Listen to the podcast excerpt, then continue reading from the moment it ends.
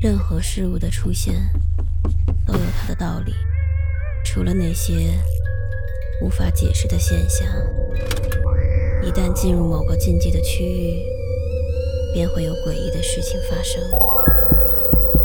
五分钟倒计时，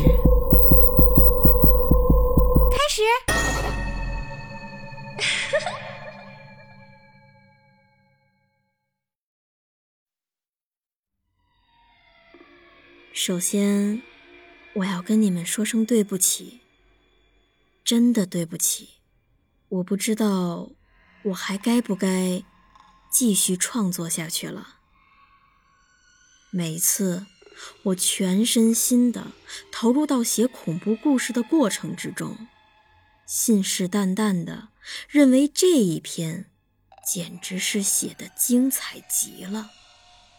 然后不停地刷新我的作品数据页面，我希望能看到有更多的朋友点赞和评论。然而每一次，我却都只能得到几个点赞和寥寥无几的评论。说实话，我真的有点失望极了。与此同时，我还得眼睁睁看着人家写的东西备受关注和好评。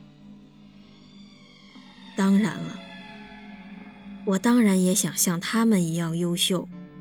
我甚至为了获得同样的效果，尝试过无数种方法，从文笔风格到宣传推广，真的，我全都试过了。但是。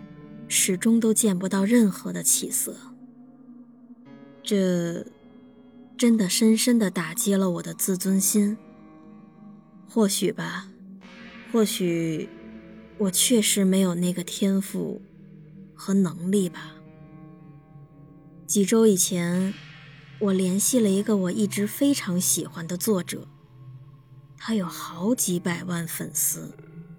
在恐怖故事这个领域里，可以说非常无敌，甚至寂寞。他答应了我线下能够拜访他的愿望。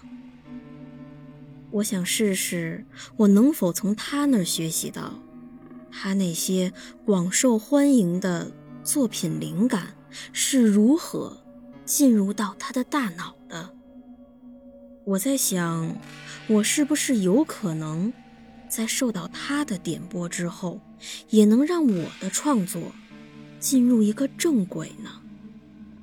这场会面是在他家进行的，一开始气氛真的棒极了，我们天南海北的聊天彼此非常愉快。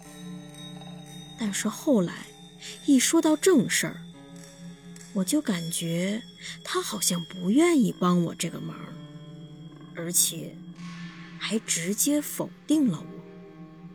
他毫不客气地跟我说：“我不适合这个领域，让我不要再走下去了，建议我换个别的出路。”我声嘶力竭地跟他辩驳，但他始终不明白，得不到认可这件事儿对于我来说究竟有。多么痛苦！最后，气氛果然是完全失控了。我们俩甚至还开始相互用语言进行攻击。他言辞剧烈的叫我赶紧离开，说那里不再欢迎我，而且还完全拒绝听我说任何一句话。至于我嘛，长话短说吧。我也完全失态了，尤其是我的行为。当我已经确定他不会帮忙的时候，我不得不用一些别的方式来满足我此行的目的。于是，我用包里早就准备好的榔头，强行的打开了他的大脑。不得不说。这个方法简直棒极了！我写了一个全新的故事，收到了好几千的点赞，还有评论，而且新来了好多的粉丝，都是从他那儿过来的。有些粉丝甚至还跟我抱怨起了他，说好久都没更新了，留言也不回复，准备路转粉到我这里了。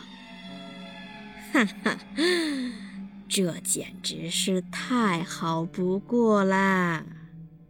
我想，这肯定是因为我吃了他的大脑，所以才起了作用。但是，好景不长，我创作的第二篇，还有第三篇故事，慢慢的又回落到了。几百个点赞和评论，再往后的故事，甚至又是寥寥无几了。唉，看来我还是得持续吃这些人的大脑。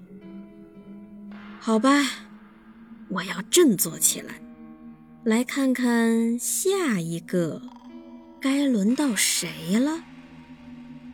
呃，有声的紫金，哈哈哈哈，就你啦！